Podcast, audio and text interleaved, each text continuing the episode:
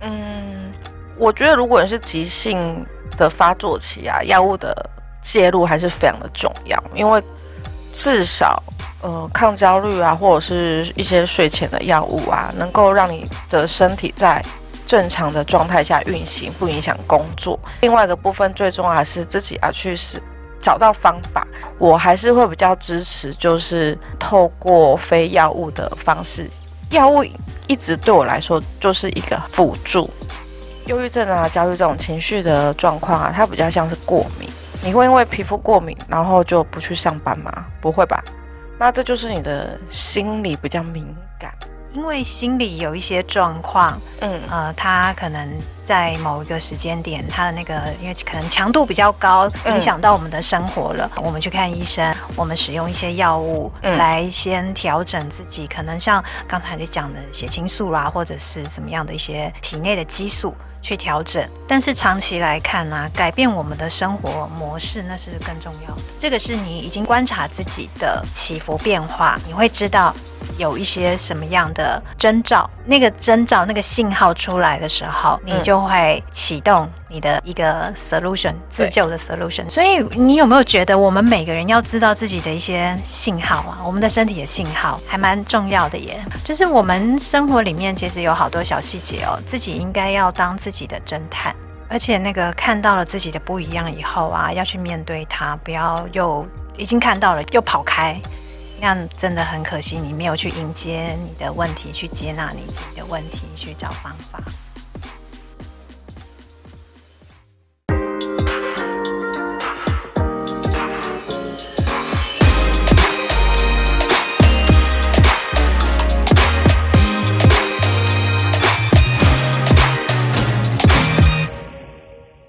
其实从现在很多抖音啊、网络 Instagram 跟 Facebook 都有会有一些短影片或者是梗图，会去说什么呃赚这么一点点钱，不要让别人让自己不开心啊等等，好像你的不愉快都是别人造成的。可是我记得我有看过一本书，是上班很委屈，但你不上班会更委屈。我的观念比较偏向这样，就是你今天有这份需要，然后有时候你要适时的调整自己去配合这个社会跟这个团体跟工作环境。如果人人都要求让自己舒服的话，大家都个体户开工作室好了。那你开工作室的情况之下，难道你就不跟人互动吗？应该还是要去反求自己身上是出了什么问题。比如说你在 A 工作职场，你老觉得就是呃主管对你不好，针对你等等，结果你去了 B 公司，B 公司的主管还是针对你，还是对你不好，还是觉得你有毛病。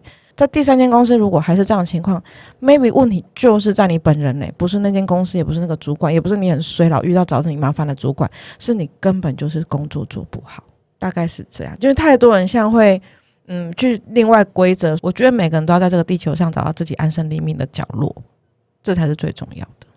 有时候那个时不我与啊，它是在我们跟这个世界互动的时候，我们有个界面哦，嗯，没有调整好，嗯，并不一定真真的是时不我与。有时候就是那个操作界面的问题，它要调整，它那个程式需要重写就好了。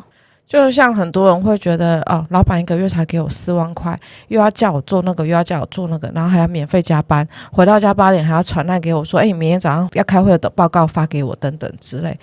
OK，你可以抱怨，可是可以解决什么事情吗？你终究还是要做嘛。如果你很有底气，或能力很好，或者是没有经济压力，你可以很潇洒离开。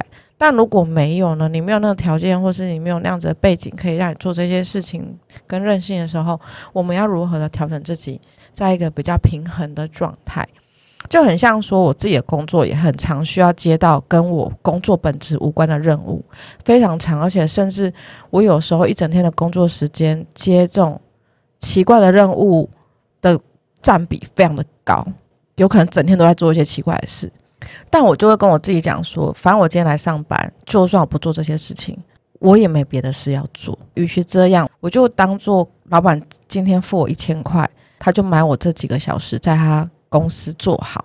那他今天要我坐在楼上开会，还是要我坐在我的位置上发呆，或是他要我去站在外面看别人洗墙壁都没关系。反正我这九个小时就给你，我也不会去想说，这不是我工作职责，为什么我要去看人家洗外墙？这不是。我部门的事情，为什么我要去参加这个会？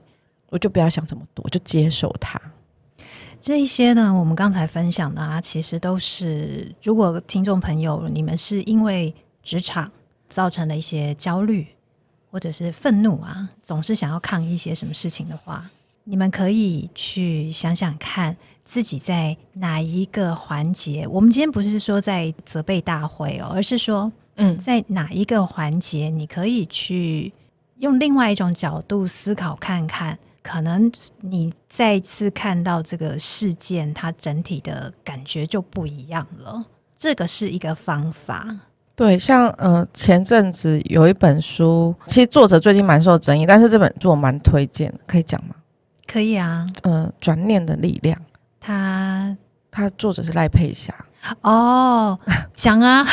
我们先不管他最近可能在政治方面的事情，他的一些。选择，但是我一直认为，比方说啦，曾经有一些作家可能因为私生活、嗯，男女关系或什么的哈，呃，引起了一些争议。但是我认为，他如果他曾经传达给读者、传达给社会大众有一些好的影响力的话，我个人是觉得，我们就让那个好的影响力延续在自己身上，或延续在我们的周围就好了。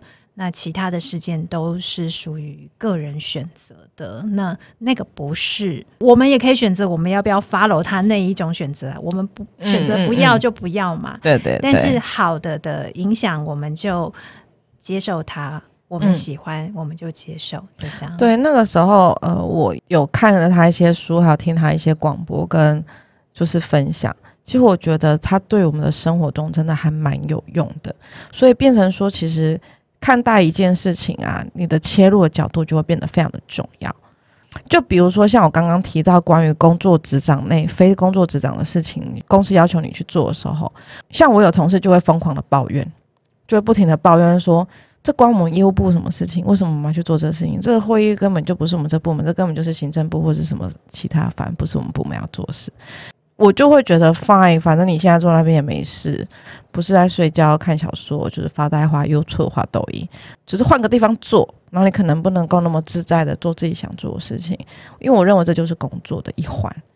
那没有人的工作是万事如意，即便你自己创业都不会万事如意，所以更何况是受雇于人，我就不会去，我会念两句，但不会真的发自内心的想要抱怨，因为我觉得抱怨很花力气，然后也让自己不快乐。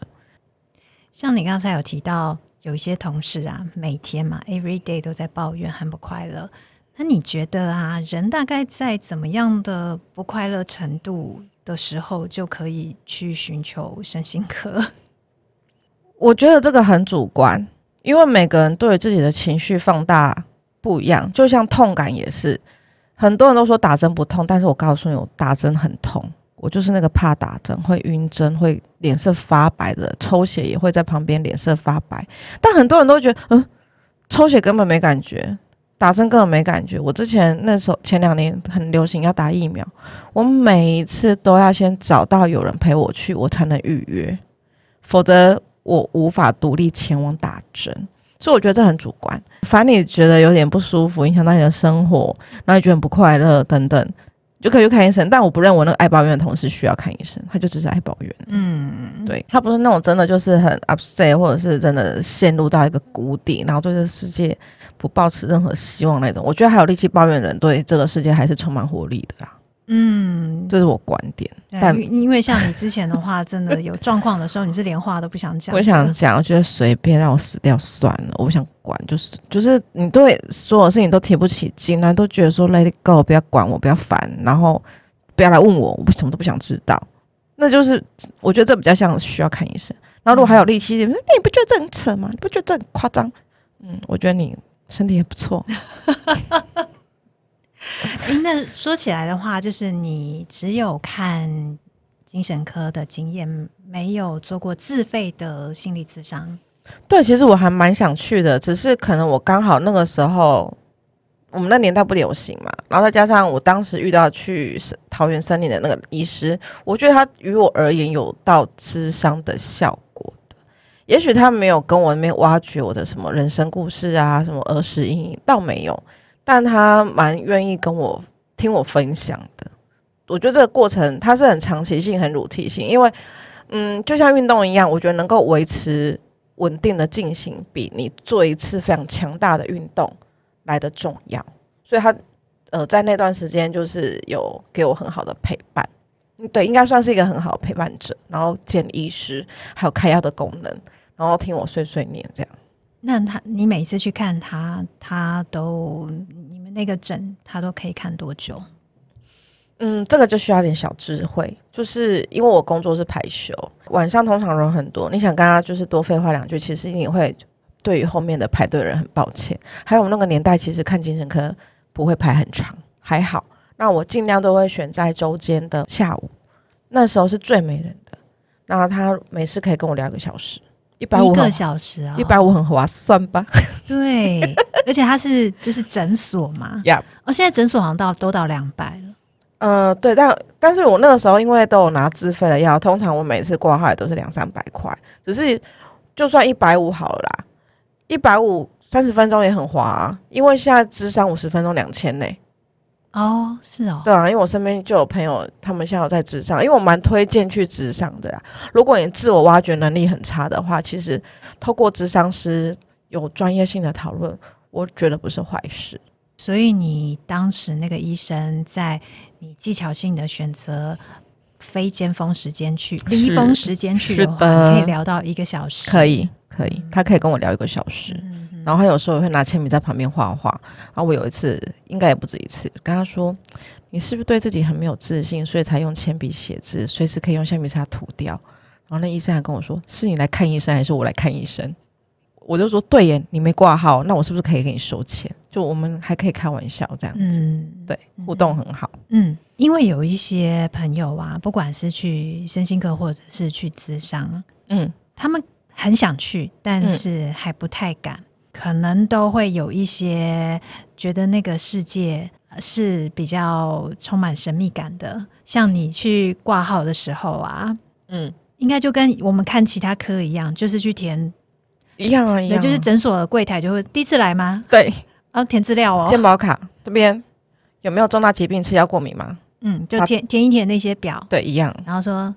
呃，收一下你的挂呃健保卡，对对对，一样一样，然后就一百五或两百这样就给他钱，然后就去里面等，对啊，对一样，等了就进诊间，对。那去进了医生的诊间之后，才开始填一些他们的问卷吗？还是在之前就先填问卷？他没有所谓的问卷嘞，就是我刚刚说的组织树状图是医生用问诊的方式跟你写的哦，对，跟你写，用他是可能就手写或者是。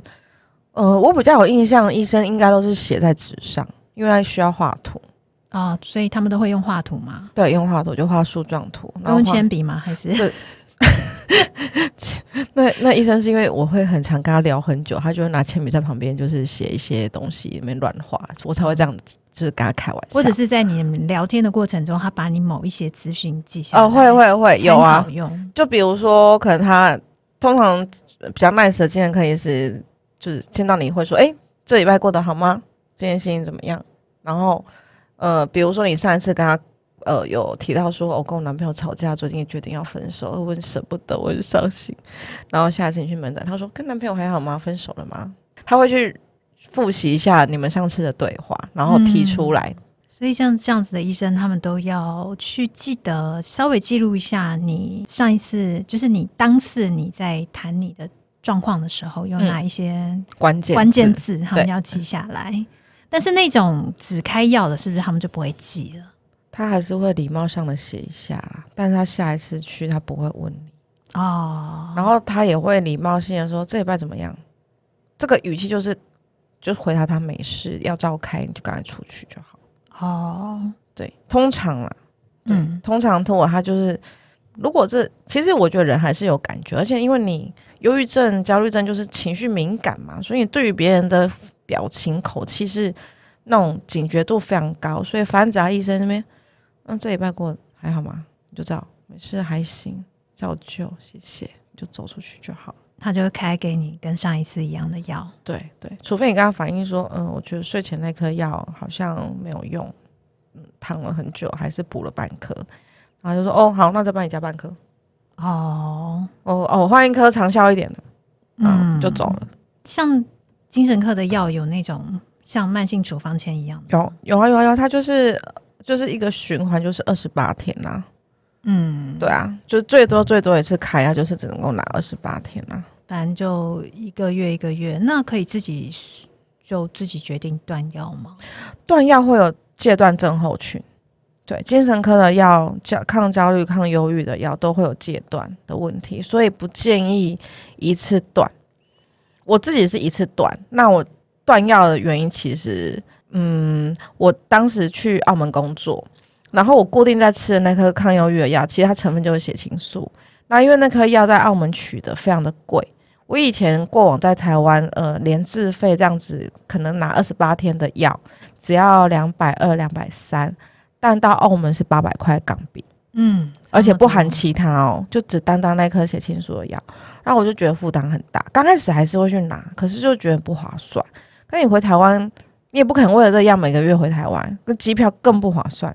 所以呢，我有一天就觉得药没就不要吃好，就算了，就三天三夜没睡觉，眼睛闭不起来。哦，那后来呢？第四天累倒，也没有累倒，很亢奋，非常亢奋，每天很亢奋。我那时候用尽所有方法，一大清早去跟外国人在操场跑步，然后也半夜出去散步，从很远的地方。走到很远的地方，然后还拖着我室友一起走。我室友真的爆睡，然后反正你想到方法我都试过。后来就呃睡眠时间就很短。你说第四天，其实我有点不大记得，我只记得有那三四三四天完全没睡过觉。最长最长应该在客厅睡了一个小时，中间的中间就是陆陆续续可能有真的睡觉，可是也没真睡着，因为你就一直很亢奋。然后慢慢的就是累积睡眠时间，可能从两三个小时一直慢慢慢慢增加这样子。然后后来我就觉得，哎，不吃就不吃了。但不过啦，呃，与此同时，我是有在吃钙片，因为钙片它可以安定神经嘛，所以我后来就是选择在睡前的时候吃钙片，慢慢的去调整这件事情，有有找其他的方式做辅助，所以我钙片到现在还在吃。我现在如果几天不吃，其实还是会影响睡眠品质，所以以你自己的经验的话，你就不建议自己贸然断药。如果想要断药的话，也要跟医生，我们要有制定一个计划，对对，慢慢撤退。对对对，因为像我另外一个同学，他他就是走慢慢撤退型的，可是他的慢慢撤退也是很艰辛，所以我后来就觉得说，算了，一次断三天没睡就算了。嗯，但这真的是很不好的方式。只是因为那时候我人在他乡，其实要跟医生讨论，就是慢慢断药这件事情是有困难的，因为他可能就是会像，就是起头跟结束是最辛苦的嘛，就很像你起头两三天就要去回诊，两三天就要回诊。那你在阶段的过程当中，变成你也是两三天就要再跟医生讨论，说我这个要要改半颗还是怎么样，换剂量什么的。对，所以这是非常糟的方式。只是我当时就是用这种。这种方式去解决这件事。你以自己过来人的经验啊，你觉得现在政府至少在这一年内提供十五到三十岁的年轻人，每个人有三次的免费咨商的机会。嗯，你觉得这个对有需要的年轻人是有没有帮助的？我觉得对青少年的父母蛮有帮助的。哦，OK，嗯，我觉得这观点很好，对。嗯嗯嗯，因为我觉得啦，嗯、呃，三十岁之前啊，十五到三十岁，其实这距离拉得很短很长。其实他有青少年，然后有大学时期，然后你大学硕士毕业之后，你进入社会，又在寻求社会定位，然后寻求完你的社会定位，又寻找自己的人生的自我定位。它其实有好多个过程。我觉得，呃，现在如果好，你念到大学毕业好了，二十三岁，十八到三十，有八年是学生呢，所以是不是对学生的父母？有帮助。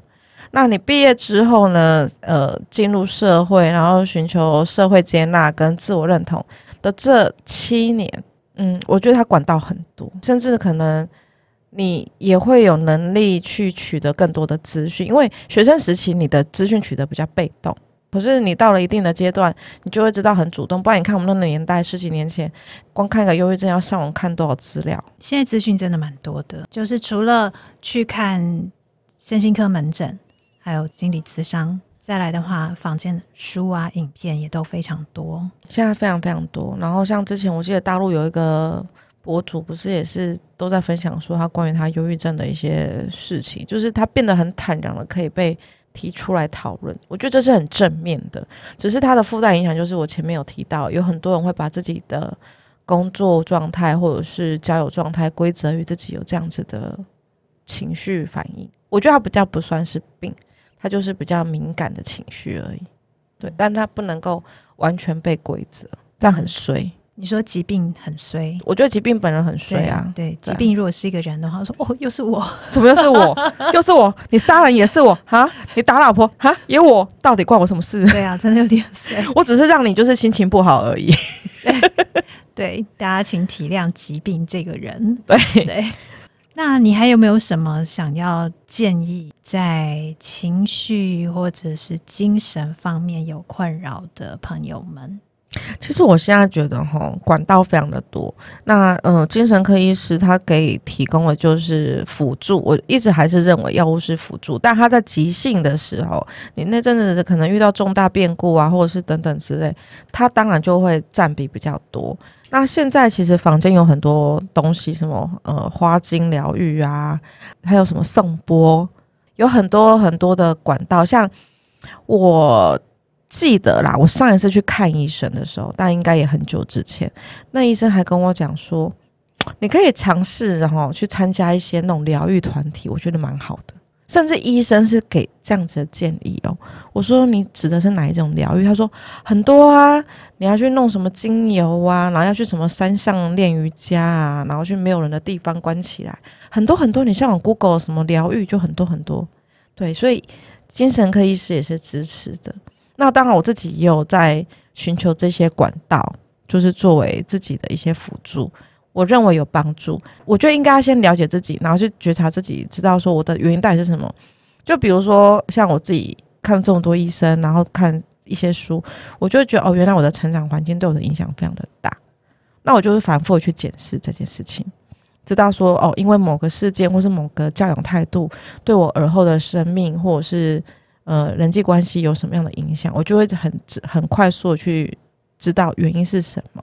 那每个人都要去找到自己呃这些状况的起因，然后慢慢的去告诉自己，或者是疗愈自己等等。像刚才有提到去了解自己的一些形成我们情绪啊、精神方面的一些困扰，它的原因嘛，有时候它。常我们常常讲的都叫童年经验啦，嗯，很多人那个可能七八成都会讲到童年经验。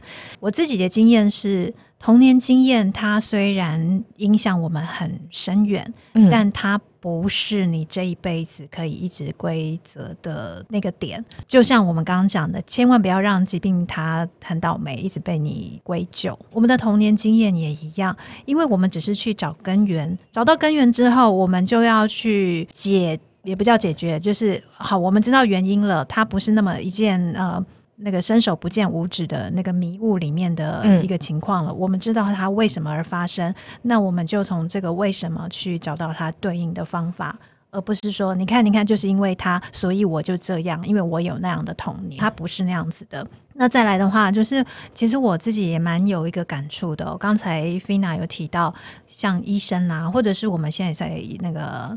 网络上啊，或者是有一些咨商师出来会提出一些解方建议，建议大家去参加一些疗愈的团体，或者是什么花草啊、精油啊、颂钵啊等等等的这种团体啊，还有一些牌卡这些。对对对对。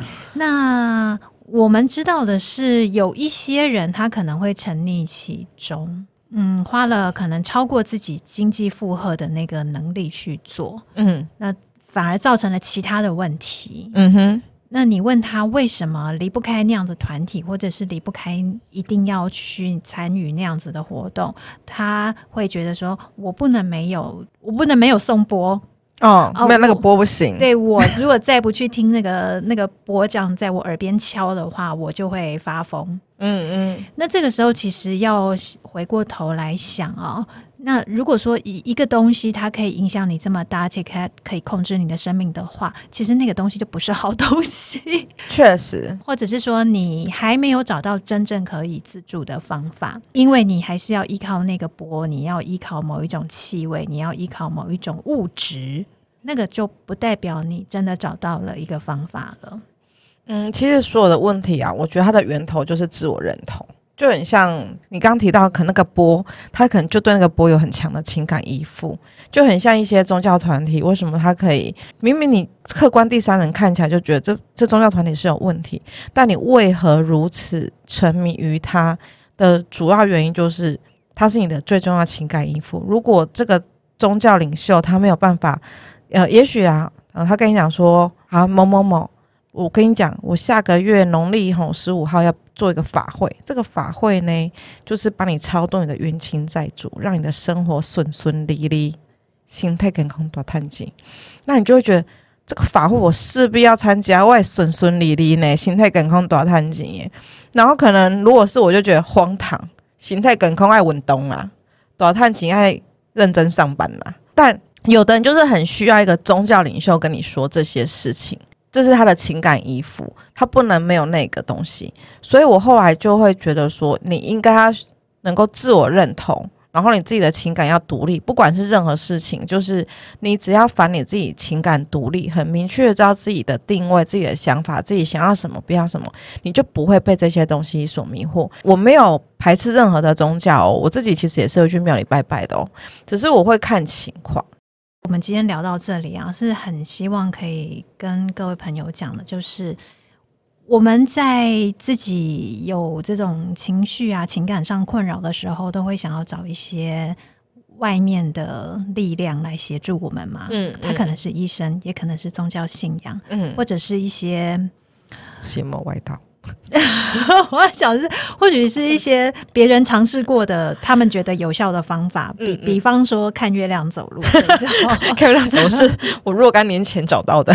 对，那像这一种方法，嗯，不管是哪一种啊，都不要过分沉迷。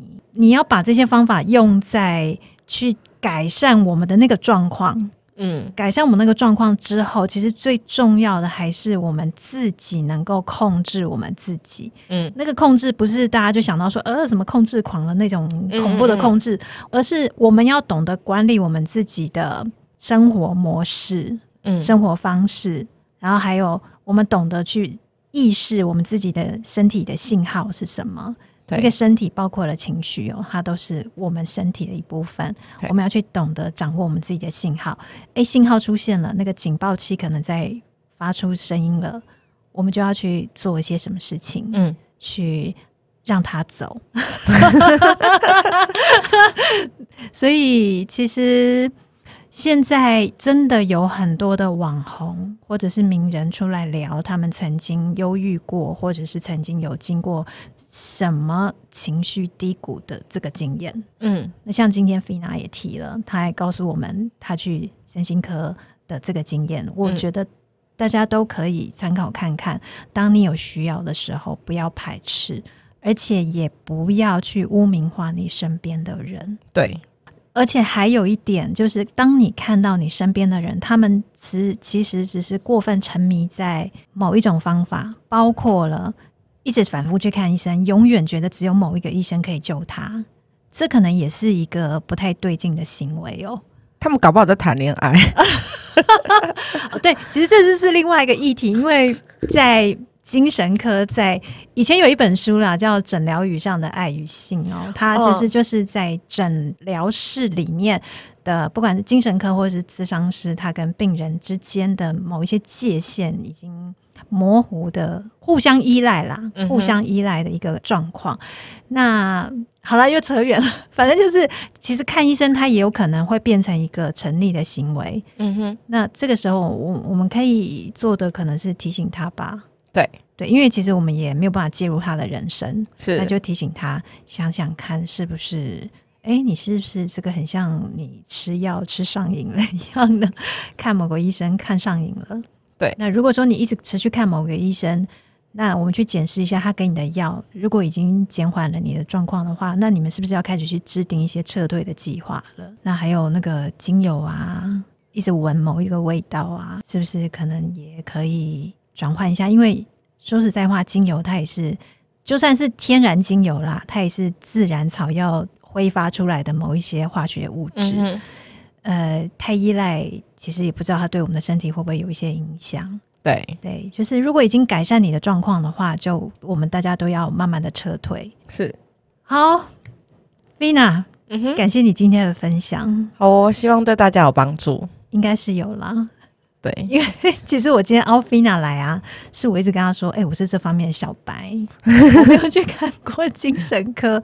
然后现在智商这个议题又在网络上，很多人都出来谈，包括现在很多的什么咨商心理师啊，自己就出来当网红啊。有没有出书啊、演讲啊、开课啦什么的一堆？有没有？嗯哼，就是都红的不得了。可是我想说，哎、欸，那可是他们到底在医疗的领域，在那个场域到底在做什么？其实我也蛮好奇的。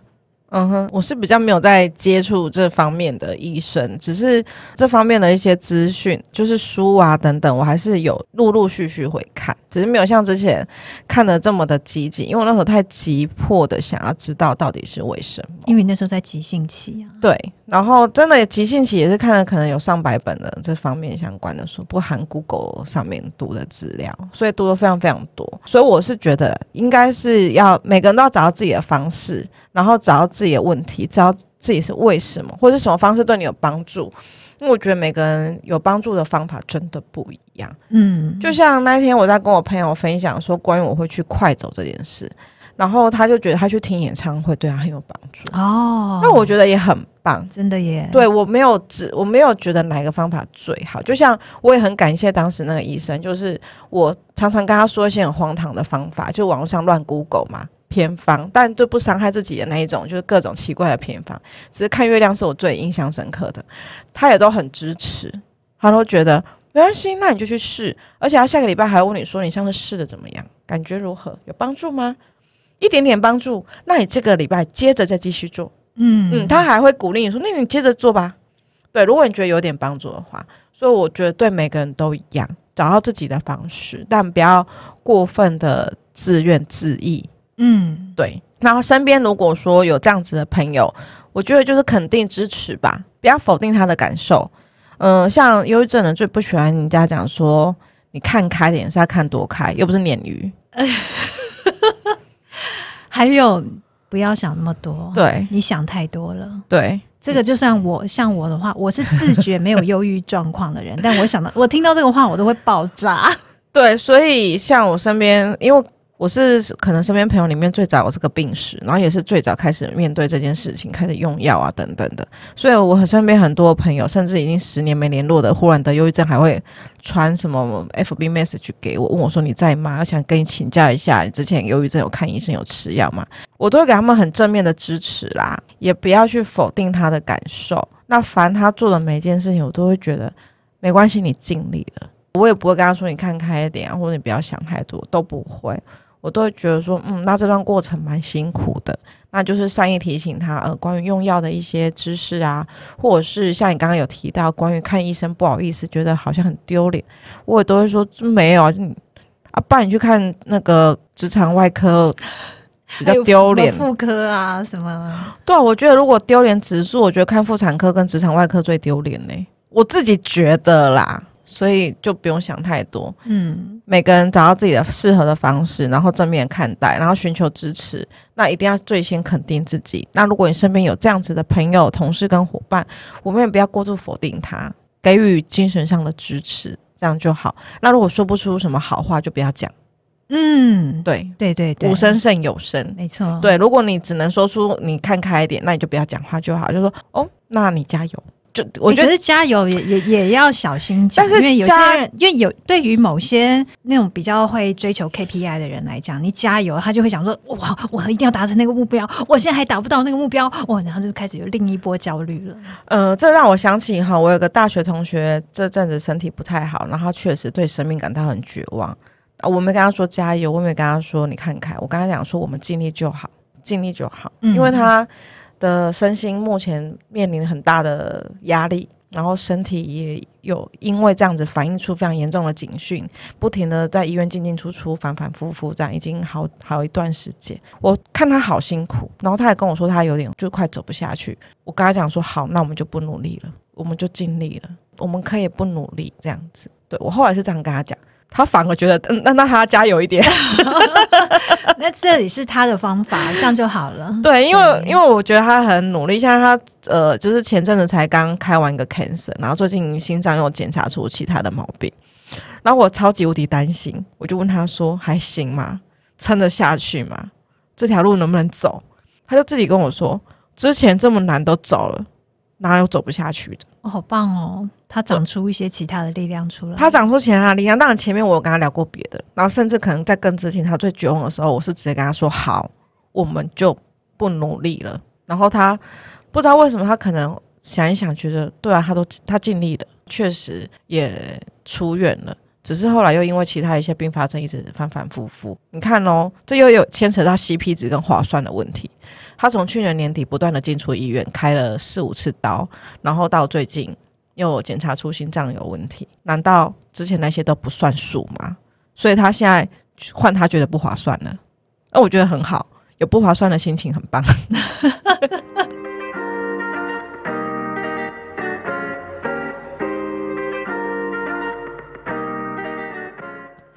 对对对，那我们今天呢，可以就用一个我们要追求划算的人生。